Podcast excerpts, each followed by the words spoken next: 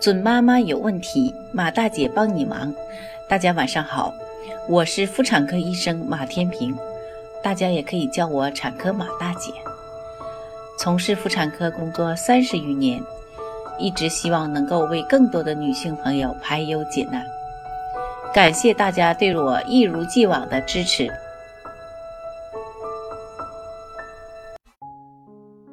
刚才有妈妈问我。宝宝马上就满六个月了，随着产假即将结束，有一部分母乳喂养的妈妈开始感到焦虑。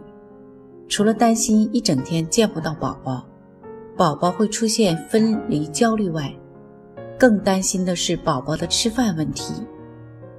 对于一直吸吮妈妈乳房的宝宝来说，可能还不知道奶瓶为何物，所以是时候让宝宝适应使用奶瓶吃奶了。从没有使用过奶瓶的宝宝，第一次都会感到不适应，因为奶瓶的吸吮方式和口感无法和妈妈的乳房相比，所以妈妈就要采取一定的措施，让宝宝接受奶瓶。今天，马大姐就和各位宝妈谈谈怎么让小宝宝适应奶瓶。首先是适当饥饿。在宝宝不是很饿的时候，让宝宝使用奶瓶的难度不是很大的，所以呢，妈妈可以让宝宝适当的体会一下饥饿。正所谓饥不择食，在宝宝饿的时候，他也许就不会去在意吃的奶瓶还是什么了，先吃饱再说。第二呢，在奶嘴上抹些母乳，妈妈可以挤出一些母乳，均匀的涂抹在奶瓶的奶嘴上。这样呢，宝宝在吃奶之前呢，就会先闻到妈妈乳汁的香味儿，那么就会觉自觉的去吸吮。可能呢，有的宝宝在吸吮后发现口感不对而拒绝，但多试几次总会起到一定效果的。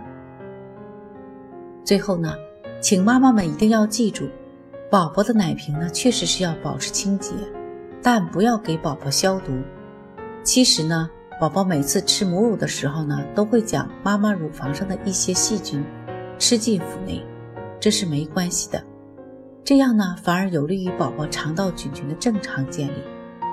如果给宝宝的奶瓶消毒，那么就算冲洗的再干净，还是会有一部分消毒剂粘在奶瓶壁上，宝宝就会吃进腹内，而吃进腹内的消毒剂呢，就会破坏宝宝肠道的正常菌群。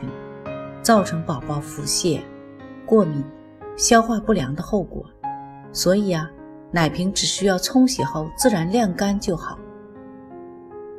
各位宝妈，你们听懂了吗？陪伴宝宝健康成长真的很重要啊！准妈妈有问题，请找产科马大姐。那么今天的分享呢，就到这里了。如果有孕育方面的问题呢？